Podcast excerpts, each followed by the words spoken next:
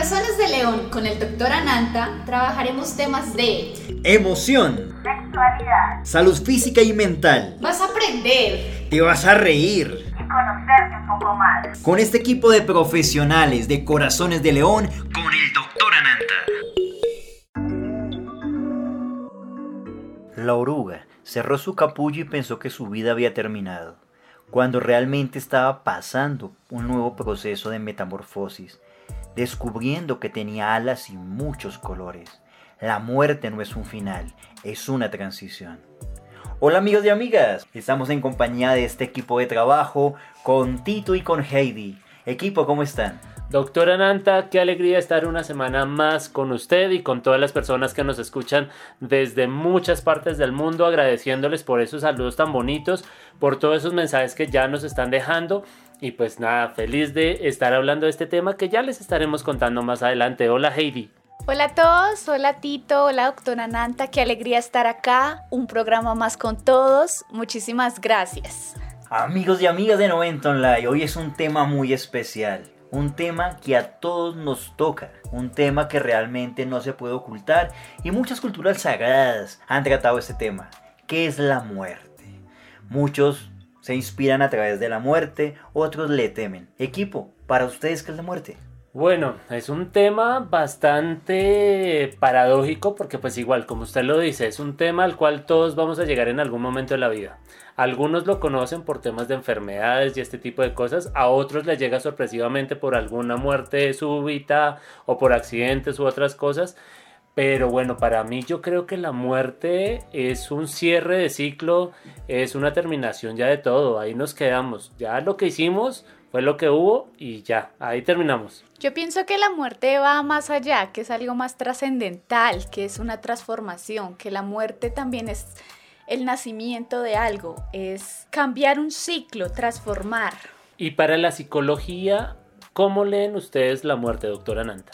Inicialmente, pensemos y entendamos que la psicología es una ciencia de probabilidad y entendiéndolo así, la muerte es la ausencia de signos vitales desde una visión biológica. Pero también de acuerdo a las creencias de las personas, la muerte es un proceso del cierre de un ciclo en el que otro luego se abre. La muerte puede ser la trascendencia del alma. Lo que se queda es el capullo o es el vehículo. O sea que la muerte sería como lo decíamos en la metáfora inicial, el volver a renacer, pero de otra manera. Tal vez los que se quedan sufriendo por la muerte son aquellos que se quedan en este plano físico como seres humanos, pero quienes logran desprenderse del cuerpo inician un proceso diferente, un proceso de realmente de vivir, pero de una forma trascendental o espiritual. Doctora Nanta, y ahí con lo que acabas de decir, me surge una duda y es cómo afecta psicológicamente la muerte. Pues pensémoslo de dos puntos de vista. La muerte cuando tienes un diagnóstico y sabes que te vas a morir y te dan algunos meses o sabes que la muerte es inminente. Y otra cosa es cuando un ser familiar de uno va a morir. Son dos procesos muy distintos. ¿Cuál de los dos quieres que te responda? En la persona que va a morir, ¿cómo lo asume? La persona que va a morir comienza a tener un proceso similar al del duelo donde vienen preguntas existenciales. ¿Mi vida realmente valió la pena? ¿Será que tengo cosas por vivir? ¿Será que hay algo más allá de la muerte? ¿Será que se acabó todo para mí? Y esto genera un sufrimiento y una confusión inmensa en las personas. Genera estados de depresión y posibles trastornos antes de morir. Pero es una etapa muy bella porque acá esta diferencia es quien tiene como apoyo un camino espiritual, le va a ser mucho más fácil entender que la muerte es una trascendencia, como hablamos y, y vuelvo a decirlo, la oruga, que cuando pensaba que todo se había acabado descubrió que tenía alas y que estaba renaciendo. Para las personas cuando tienen una base espiritual, la vida continúa. Para el que no tiene, le va a ser un poco más difícil comprenderlo.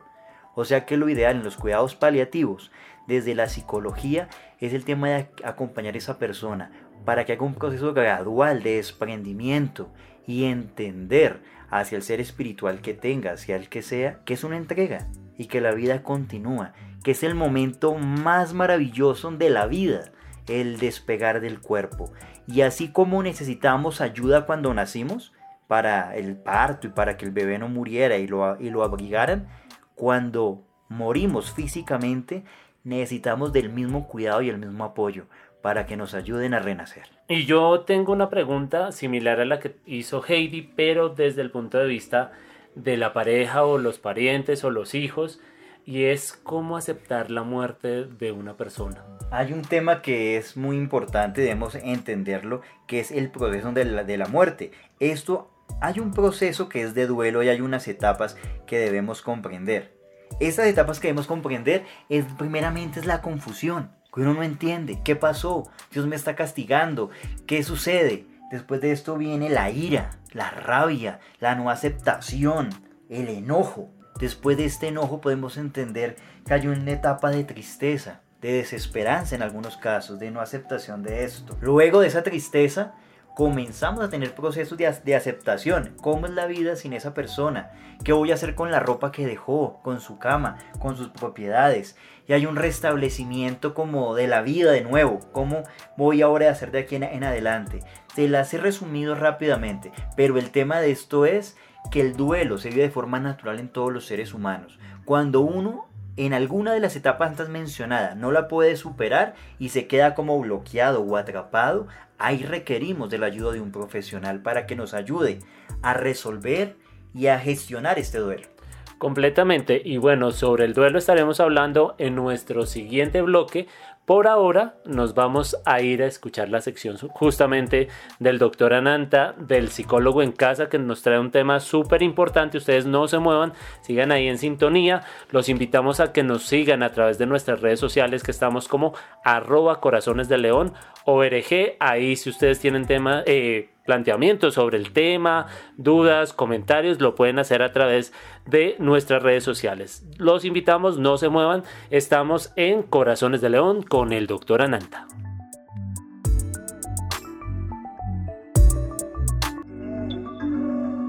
El psicólogo del consultorio a tu casa. La tranquilidad y la paz interior se construyen. Anímate a aprender. En esta semana hablaremos del abuso sexual incestuoso. Se le da el nombre de incesto a las relaciones sexuales practicadas entre individuos que comparten un lazo consanguíneo directo, como pueden ser hermanos, padres e hijos, abuelos y descendientes, o cualquier sea el nexo biológico consanguíneo entre los individuos. Cabe anotar que los padrastros y las madrastras, según en Colombia el ordenamiento jurídico, están vinculados en los delitos de incesto. Existen diferentes legales y morales entre el incesto como relación de sexo afectivas, consensuadas, entre personas adultas, como decir cuando los ti, cuando los primos se gustan y tienen relaciones, y algo muy distinto es cuando un niño es víctima de este tipo de abuso sexual. Les quiero contar algo, hay un psiquiatra argentino, Perrón, él habla que los padres y las madres abusadoras sexuales cuando tienen niños menores de 10 años utilizan la seducción enfermiza. ¿Qué es esto? Utilizan manifestaciones de violencia no violenta a través del frotamiento, por decir cuando bañan a los niños y suban sus partes genitales, las acarician. O de alguna manera ellas pueden justificar algunos besos. Les voy a contar un ejemplo real cuando estuve en la, en la Fiscalía General de la Nación un niño de 6 años que convulsionaba. Su mamá tenía una distorsión cognitiva, o sea que había algo mal en su pensamiento. La mujer le hacía sexo oral al niño, supuestamente para calmarlo después de un ataque de epilepsia. O sea que esto es una distorsión. Los mismos abusadores que tienen distorsiones cognitivas justifican. Es que lo amo tanto, es que al niño le gusta que le hagan esto.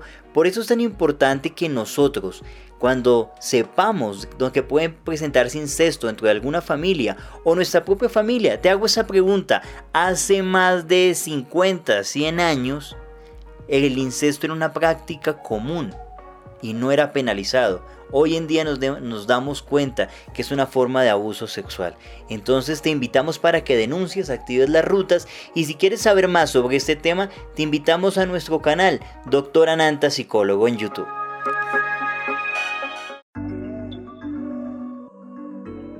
Morir es trasladarse a una casa más bella. Se trata sencillamente de abandonar el cuerpo físico, como la mariposa abandona su capullo de seda. Elizabeth Ross. Bueno amigos, para continuar con este tema de la muerte, ahorita hablaremos de la muerte desde el cuerpo. ¿Qué quiere decir la muerte desde el cuerpo? Hay diferentes estadios de muerte. Está la muerte súbita, está la muerte cerebral y, están, los estados de coma, que los menciono porque aunque no son muertes, en el cuerpo se relacionan mucho o a veces se llegan a confundir. La muerte súbita es cuando muere aparentemente el corazón. Hay un paro cardíaco no respiratorio, es decir, las otras funciones del cuerpo están funcionando, el cerebro está funcionando, pero el corazón está paralizado. Cuando hay una muerte cerebral pasa lo contrario. El cerebro es el que ha muerto, pero el corazón sigue funcionando. En esos estados se documenta, se ha investigado donde la persona sigue teniendo un estado de conciencia, sin embargo su cuerpo no responde a las funciones fisiológicas normales. Y está el estado de coma, donde la persona ha disminuido sus funciones vitales, tanto cerebrales, neuronales, cardíacas y las funciones vitales de los órganos. Pero en estos estados no se considera muerte porque ese corazón o ese cerebro no tiene partículas que hayan pasado por un proceso degenerativo o de necrosis donde ya no hay vuelta atrás. Es importante que tengamos en cuenta estos estadios para diferenciar en qué estado se encuentra una persona cuando ha pasado por un proceso de muerte. Es importante también que reconozcamos que en cualquiera de estos estadios es importante la conciencia que tiene esta persona porque sigue perdurando, no está muerta completamente. Está súper interesante y muy completa la relación que nos estás haciendo desde el cuerpo, Heidi. Y bueno, también para conectarlo de alguna forma con lo que tú nos estás diciendo desde el cuerpo, la muerte y algo que nos estaba ya comentando en el primer bloque el doctor Ananta y es el tema del duelo. Bueno, nos hablaba sobre las etapas que tiene este duelo, pero ¿qué hay más allá de esta relación del duelo también para las personas que se quedan en este plano y pues también para las personas que ya trascienden. Hay un tema, Tito, que es la confusión. Cuando alguien muere, todos los seres humanos tenemos un momento de confusión. Cuando la muerte es accidental, la confusión puede ser mayor. Cuando la muerte se trata de alguna enfermedad, permite que la familia de alguna manera comience a hacerse la idea de que el familiar va a partir y hay despedidas, ellos piden hablar con personas y es un proceso está muy bonito cuando uno lo hace desde el amor y la tolerancia y como que es una cita, así como la película Coco. Nos vamos a ver más adelante. Saludos allá a la abuela, de alguna manera. Y bueno, en temas de tiempos, porque pues eso podría sentirse como que eso es de una semana, dos semanas. Realmente un duelo, ¿cuánto puede llegar a durar?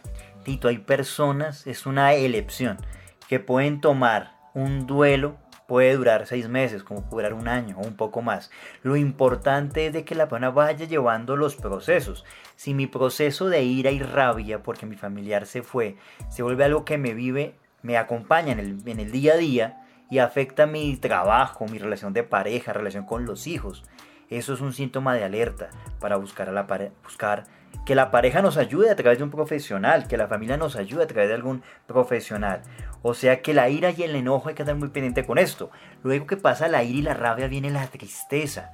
La tristeza es natural. Y aún, ya cuando el duelo se ha superado, tú vas caminando en la calle, manejando tu carro, en el transporte público, que te acuerdes y ten ganas de llorar. Es natural porque estás sintiendo el amor por esa persona. Lo antinatural, entre comillas, que se pueda mencionar es que tú no puedas continuar la vida porque tengas una tristeza que te genere un trastorno depresivo mayor o algo relacionado con esto que afecte toda tu vida, que no te quieras bañar, ni levantar, ni hablar con nadie. Ahí la familia debe moverse porque los trastornos escalan y no queremos que la persona llegue a una, a una unidad psiquiátrica o de ayuda mental hasta qué punto el duelo puede ser superado por la persona sin necesidad de un profesional y en qué momento están esas alertas donde ya hay que decir no, esto no lo puedo manejar yo solo, necesito a un profesional que me ayude, me, me guíe para salir de este duelo. Todos tenemos una resiliencia, que es la capacidad de asimilar, de entender los procesos. Todos lo tenemos. Todos damos esos primeros pasos de manera gradual, cada uno lo va llevando. La familia genera apoyo y compañía. No todas las personas se, se comportan igual. Lo importante es comprender que todos tenemos una forma psicológica diferente de comportarnos. Estar alerta que eso no afecte nuestras esferas de la vida. Hablo, trabajo, familia, educación. Pero lo importante es ir paso a paso con ese proceso. No afanarse, sino entender que poco a poco lo vamos desarrollando. Cuando la persona se siente ahogada, que ya no puede más, muchos piden ayuda. Y si ellos no piden ayuda, nuestra alerta es que no se desencaje su vida en las esferas de la vida. Y aquí, doctora Nanta, ¿cómo se puede trabajar el duelo desde la psicología? Algunos tips que les puedo dar. Lo primero que uno debe hacer cuando alguien fallece para que los estímulos físicos como la ropa, el cuarto, la cama, hay que darle un vuelto a eso. El vuelto que es, voy a comenzar a regalar algunas cosas de mi familia, del familiar que se fue. No lo quiero regalar porque lo amo mucho y estoy con eso. Busco un lugar especial donde guardarlo, donde yo no lo vea todo el tiempo, en los primeros meses. Con el cuarto de esa persona, si lo dejamos intacto, como si llegase en cualquier momento, eso nos va a atormentar. Necesitamos girar ese cuarto. Aún sería muy especial si uno puede cambiar de residencia, de casa. Si uno puede por lo menos durante algunos meses irse de ese lugar, puede ayudar para que los estímulos no se refuercen. Entonces sería pertinente que iniciemos, como alejar algunas cositas, recordar a esa persona como si fuese un tributo, hacerle como un altar en algún lugar, pero es importantísimo y es mucho más fácil llevar un duelo cuando se tiene una vida espiritual, sea la que sea. Y en el caso del cuerpo, Heidi, ¿ese duelo se podría llegar a, a vivenciar de alguna forma? Desde la persona que está padeciendo el estado de la muerte, sí, porque también su cuerpo sufre hasta un punto, hasta un punto en que ya empiezan a disminuir sus sensaciones, los estímulos ya no van a ser percibidos de la misma forma. En ese momento hay que tener mucho cuidado con lo que es el familiar o el cuidador que esté pendiente y cumpla un proceso de presencia.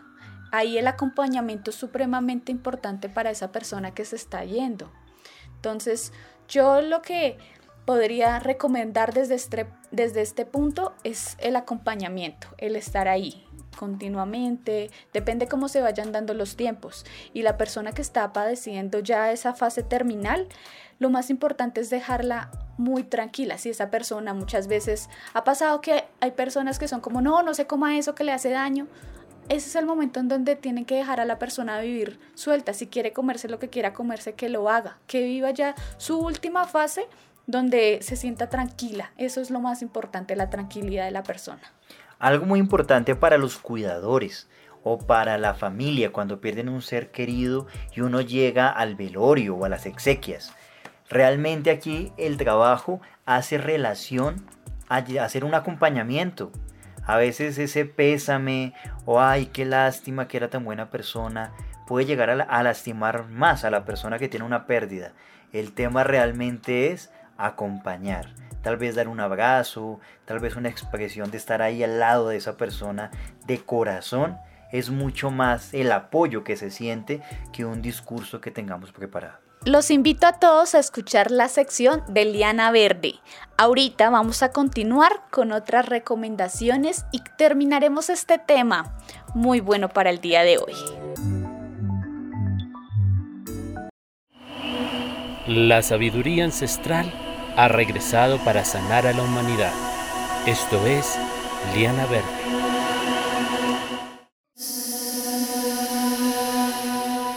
Hola a todos y todos, ¿cómo están? Bienvenidos a Liana Verde. Mi nombre es Tito y les doy la bienvenida a este espacio de espiritualidad, de conocimiento, de ancestralidad a través de la mano de nuestro chamán Andrés, quien nos va contando semana a semana sobre todo su conocimiento y pues también para que todos y todas se conecten a nosotros. Quiero invitarlos a que nos sigan a través de nuestras redes sociales, que estamos como arroba liana verde, tanto en Instagram como en Facebook. Y bueno, ahora sí le doy la bienvenida a nuestro chamán.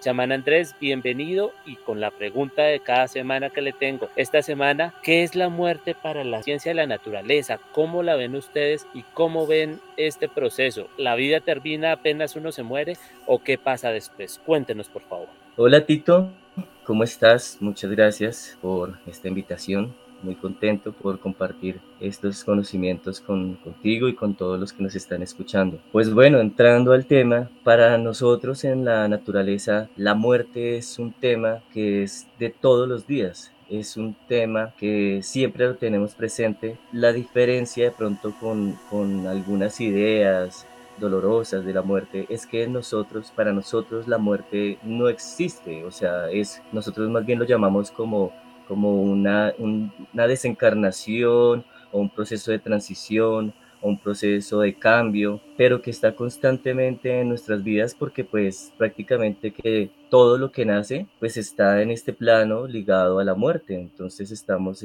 naciendo para aprender a morir, todos los procesos de la vida es aprender a vivir una vida para cuando llegue el proceso de la muerte sea un, una muerte digna, una muerte como una muerte no caótica, una muerte no accidental. Y ya dentro del contexto de la vida la muerte está presente porque cada vez que nos acostamos a dormir, eso es, un, es una pequeña muerte. O sea, el símbolo del sueño cuando cerramos los ojos es una muerte pequeñita y cuando despertamos es un renacer.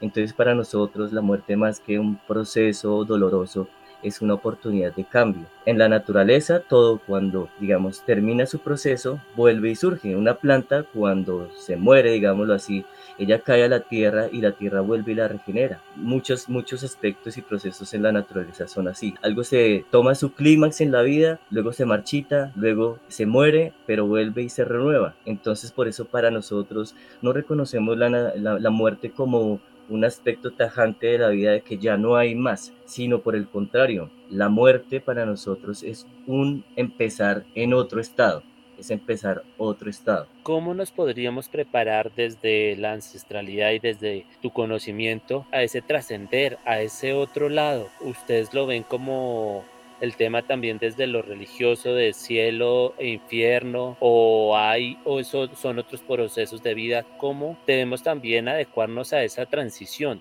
en nuestra cosmogonía no, no reconocemos el cielo el infierno igual que otras eh, religiones o otras eh, creencias no para nosotros el mismo infierno es, son los procesos que uno mismo se construye en este mismo plano a través de, no sé, pensamientos negativos, de hacerle daño al prójimo, de hacerle la vida imposible al prójimo, de obrar equivocadamente, porque pues todo eso e, ejerce una, una respuesta, si, si yo obro mal, pues la, el resultado será pues que me va a ir mal, entonces eso se convierte parte del infierno. Y el cielo también lo podemos vivir acá. Lo que pasa es que trascendentalmente, si hay otros planos que son más sublimes, donde ahí ya entran en juego eh, en las plantas ancestrales como el yagé, que ellas lo que hacen es precisamente mostrarle a la persona que, que, que, en su interior hay un espíritu, que no somos solamente cuerpo, que este cuerpo pues es un, es un vehículo pasajero que en algún momento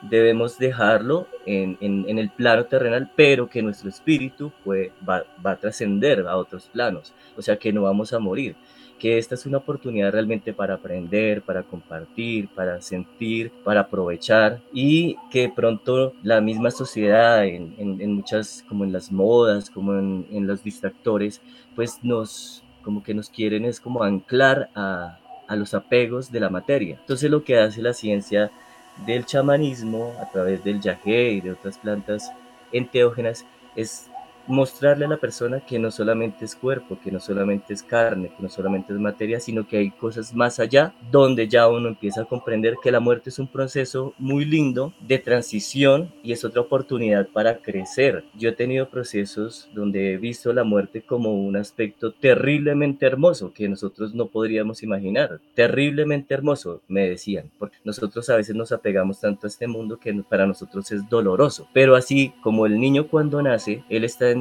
su en el vientre de su madre. Él está ya guardadito, quietico. Cuando él nace, para él puede ser una muerte el salir de su vientre. Para él su vida puede ser el vientre de su madre. Cuando sale, esa es una muerte, es un cambio de estado. Esa es la muerte para nosotros. Y en cuanto a la familia, ¿cómo se trabaja? Bueno, ese, ese tema es bastante complejo porque pues todos somos seres humanos que sentimos. Obviamente todos sentimos apegos, obviamente todos nos aferramos por un sentir, porque amamos, porque no queremos que algún ser querido se vaya. Pero cuando nosotros nos acercamos a la naturaleza y comprendemos que todo es un proceso de transición para mejorar, entonces nos damos cuenta que ese proceso es también amor. O sea, eso es un proceso divino con el cual nos demuestran que hay amor. O sea, cuando no hay amor, uno quiere que todo sea plano, que no haya evolución, cuando no hay amor. Cuando hay, hay amor, uno quiere que las cosas surjan, evolucionen, progresen. Eh, digamos en el tema de pareja, si yo amo a alguien, yo quiero que esa persona mejore, trascienda,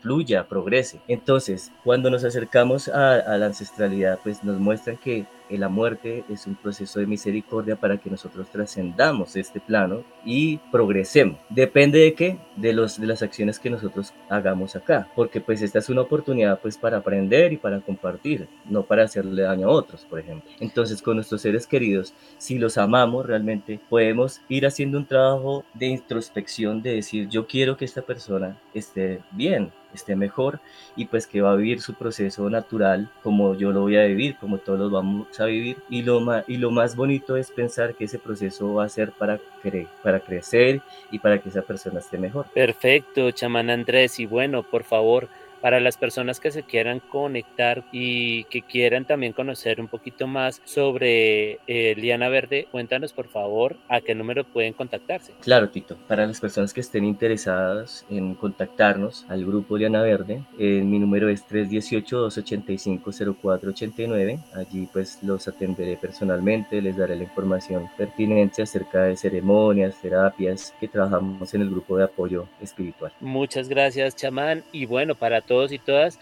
Nos estaremos escuchando la próxima semana aquí en Liana Verde.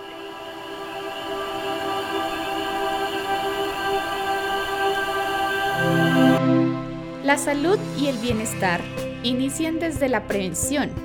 Acompaña tu vida con paz en el corazón y tranquilidad mental. Bienvenidos al arte de la salud. Hola amigos y amigas, ¿cómo están en el día de hoy? Esta es la sección de El arte de la salud y me alegra mucho poder compartir una sección nuevamente con ustedes. Hoy vamos a continuar las piedras que estábamos trabajando según los chakras. Piedras energéticas, piedras que nos van a ayudar a llevar procesos emocionales, procesos mentales, procesos trascendentales. Hoy vamos a hablar de los últimos dos chakras, sexto chakra que es el tercer ojo y el séptimo chakra que es la coronilla o el chakra celestial. Y también vamos a hablar de cómo se deben limpiar correctamente las piedras. Bueno, para el sexto chakra tenemos la piedra amatista o la sodalita. La sodalita la podemos buscar preferiblemente de un color índigo o añil, que es más o menos un azul entre rey y entre celeste. Estas piedras nos van a ayudar a la intuición, a la percepción extrasensorial, nos va a ayudar con la glándula pineal, nos va a ayudar en ese entrecejo desarrollar esa capacidad de mirar más allá. Estas piedras nos van a ayudar a nivel físico con dolores de cabeza, con visión borrosa, para la alopecia, que es la caída del cabello, a nivel emocional nos va a ayudar mucho para el carácter, para la falta de concentración e incluso para el rechazo hacia uno mismo. Esta piedra es supremamente importante porque nos va a guiar en procesos que nosotros a veces desconocemos a nivel teórico, pero sí nos conecta desde eso que tú a veces dices, es que algo me lo dice, ese es su sexto sentido. Y nuestra piedra, sodalita y amatista nos va a ayudar a equilibrar esos estados y que sean mucho más asertivos. Por otro lado, tenemos las piedras del séptimo chakra. Este séptimo chakra, las piedras relacionadas son los cuarzos. Puede ser el cuarzo cristal, el cuarzo rosa, la calcita dorada, el diamante, la selenita. Estas son piedras blancas o color lila y nos van a ayudar mucho a la conexión con la divinidad, con Dios, con la naturaleza. Dependiendo de la creencia que usted tiene, nos conecta con ese ser superior que nosotros sentimos internamente. Tiene una función trascendental y nos va a ayudar mucho en nuestras situaciones del centro superior del cráneo. ¿Qué quiere decir? Problemas o procesos que vienen de la mente, que vienen de más allá, por decirlo así. Esta piedra también nos va a ayudar a tratar esos desequilibrios con la sensibilidad a la luz, al ruido, las personas que se irritan mucho, por ejemplo, las personas que tienen ese tinnitus, que es ese sonidito como ti, ese, ese tinnitus nos va a ayudar a controlarlo. La sensibilidad a la luz, que me molesta mucho el sol cuando salgo, eso me lo va a ayudar a equilibrar este tipo de piedras. También me ayuda mucho con el nivel emocional, la sensación de confusión, los prejuicios, los miedos, incluso esas tristezas prolongadas que pueden llegar a ser depresiones.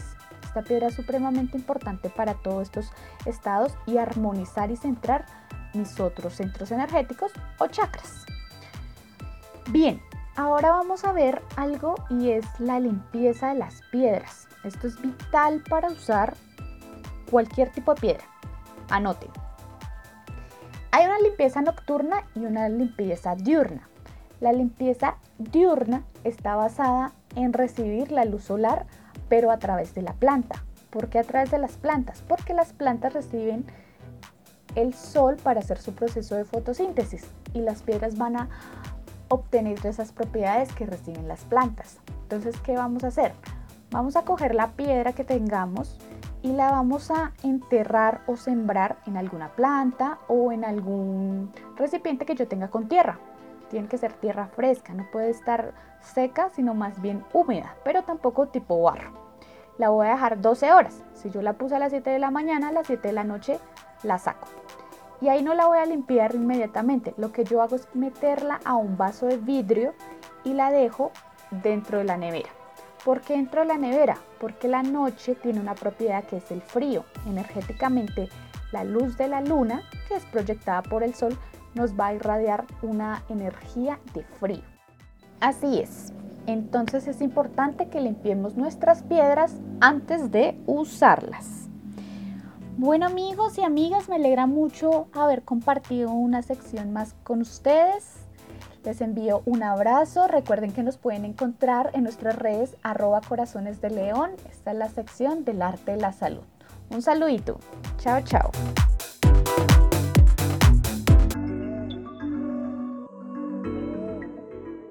Estamos de regreso en Corazones de León con el doctor Ananta y bueno, antes de regresar con nuestro tema y hacerle eh, cierre, quiero invitarlos a todos y todas para que se conecten a la sección de Heidi que nos está hablando sobre las piedras. Si no han probado esos truquitos, les invito porque yo ya lo hice y funcionan esos baños para las piedras, para todos esos cuarzos que utilizamos, para todo esto está buenísimo. Entonces pónganlo en práctica y pues también si tienen comentarios, ya ella les dijo en su sección, lo pueden hacer a través de arroba corazones de león o también a través de nuestra línea de WhatsApp que es 320-414-4181. 320-414-4181.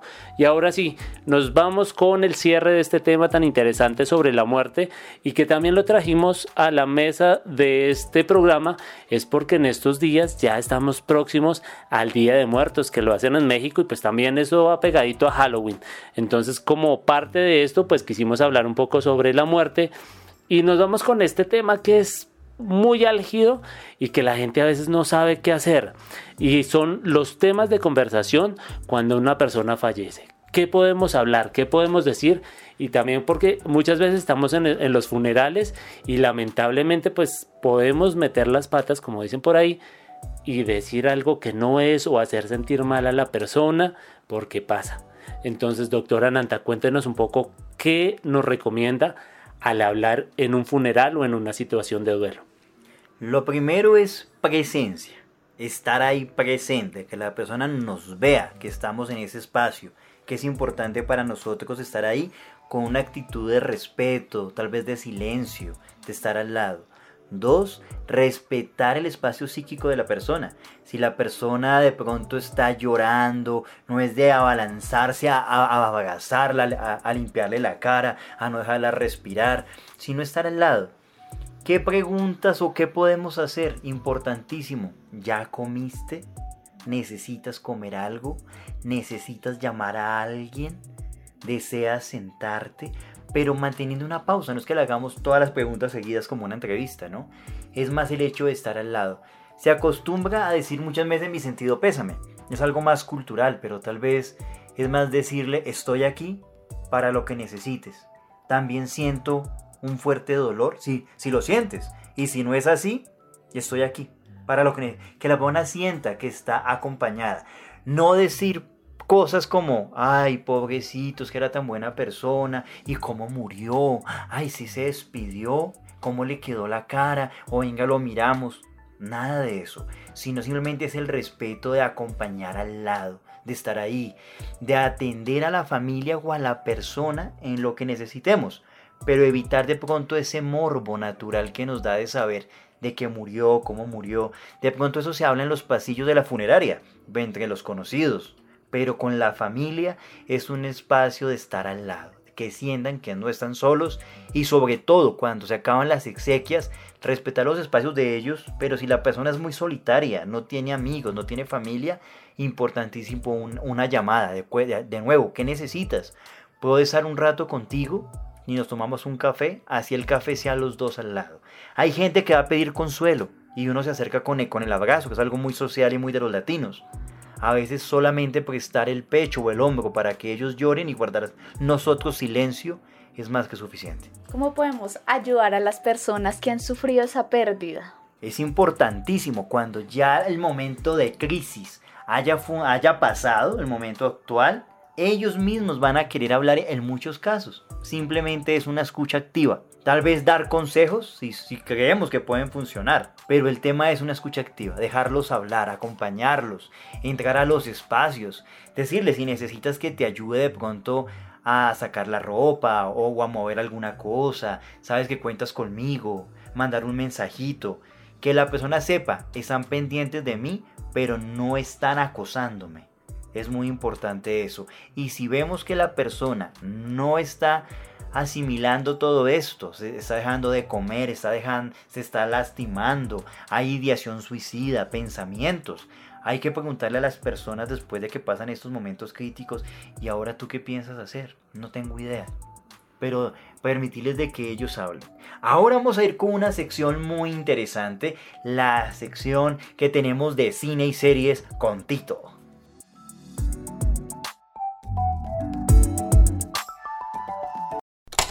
Que inicie el rodaje.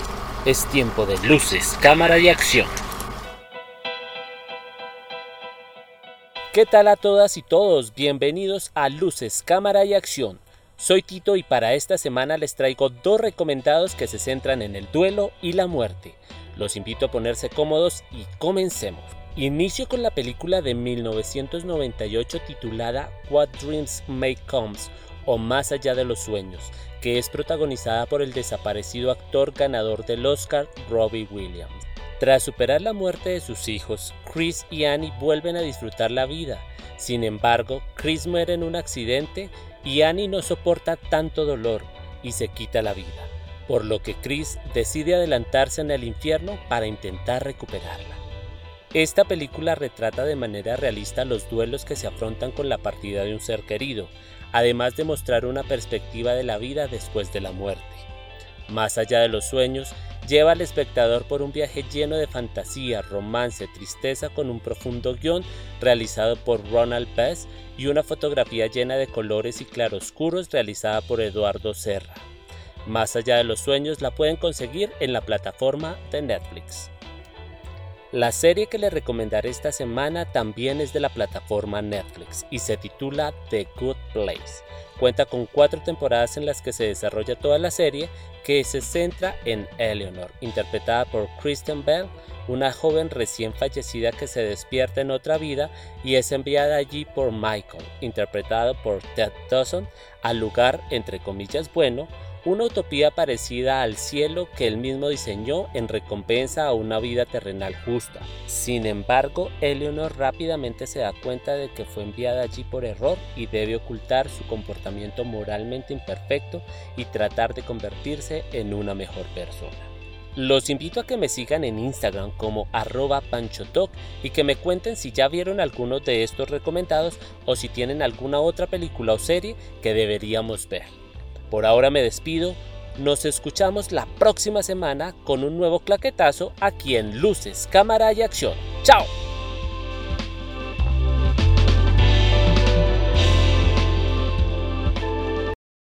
Alerta máxima, los lobos se visten de oveja. Prevención del abuso sexual. Enséñale a tu niño o niña a reconocer sus partes íntimas con su nombre biológico pene, vagina, ano o seno. De esta manera te será más fácil poderle preguntar e identificar un posible abuso sexual. En caso de un posible abuso sexual, puedes contactar nuestra fundación en arroba corazones de león ORG. Estamos de regreso a la parte final de Corazones de León con el doctor Ananta. Y bueno, antes de irnos queremos responder algunas de las preguntas que nos han llegado al WhatsApp de la fundación. Por si no lo conocen, es 320-914-4181. 320-914-4181. Entonces tenemos dos preguntas que tanto el doctor Ananta como Heidi nos estarán respondiendo. Y vamos con la primera. Doctor Ananta, por favor, ¿qué programas tiene para los niños menores? En la Fundación Ananta Corazones de León contamos con la terapia para menores de edad. La terapia de aceptación y compromiso es una terapia de corte científico y comprobada. Igualmente atendemos víctimas de abuso sexual, adolescentes, niños y adultos. Hola doctora Ananta, doctora Heidi. Me gustaría saber qué actividades o tipo de intervención se realiza desde la fisioterapia en la Fundación en la población de adulto mayor.